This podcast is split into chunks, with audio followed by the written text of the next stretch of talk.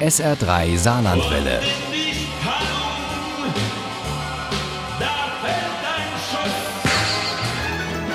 Der Krimi-Tipp. Heute machen wir mit dem SR3 Krimi-Tipp einen Ausflug in die Alpen, genauer gesagt ins Grenzland zwischen Deutschland und Österreich. Dort spielt die Grenzfallreihe von Anna Schneider. Der vierte Teil kommt am Mittwoch auf den Markt, hat den Untertitel In den Tiefen der Schuld. Uli Wagner durfte ihn vorab lesen und darf ihn uns heute schon vorstellen. Grenzen stehen im Mittelpunkt dieser Reihe. Immer wieder müssen Alexa Jahn, die Kommissarin aus Walheim, und Bernhard Grammer, der Chefinspektor aus Innsbruck, Grenzen überwinden. Sie müssen aber auch immer wieder welche setzen.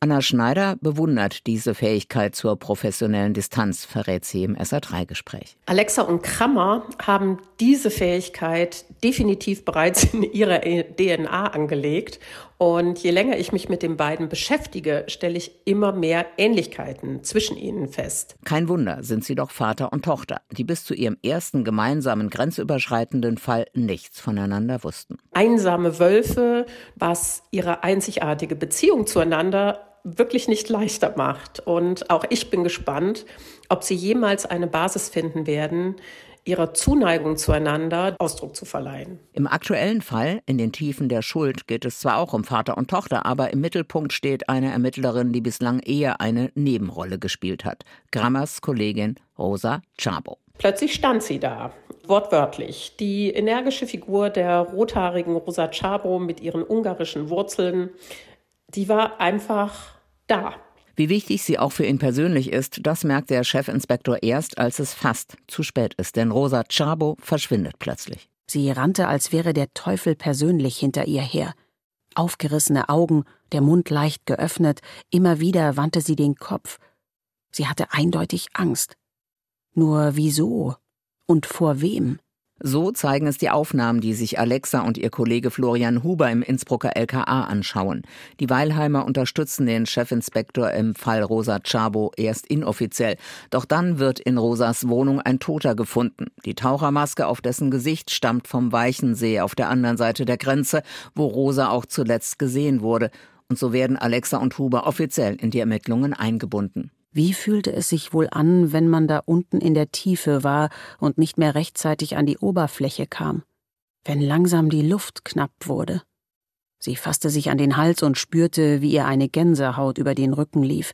Nicht nur Alexa fürchtet, dass Rosa nicht mehr lebt. Schließlich war kürzlich an ihrem Auto manipuliert worden und gerade erst war eine Briefbombe an ihre Adresse im LKA Innsbruck geschickt worden. Nach ihrem Verschwinden soll die Inspektorin an einem stürmischen Abend am Walchensee auf der Suche nach einem Boot gewesen sein. Keine Chance zu überleben, sagen alle, die sich dort auskennen. Du meinst, Rosa hat das Boot gestohlen und ist auf dem Walchensee verunglückt?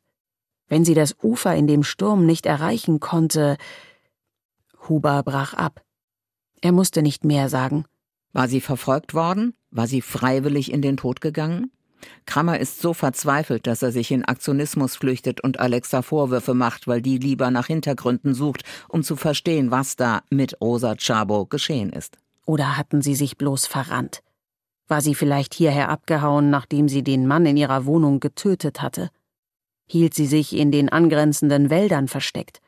Schon der Titel der Reihe ist symptomatisch. Die Protagonisten müssen Grenzen überwinden, sich gleichzeitig aber auch abgrenzen. Der Fall selbst ist auch grenzwertig. Da spielt Privates eine Rolle, aber auch organisierte Kriminalität und Menschenhandel hinter feinster Fassade.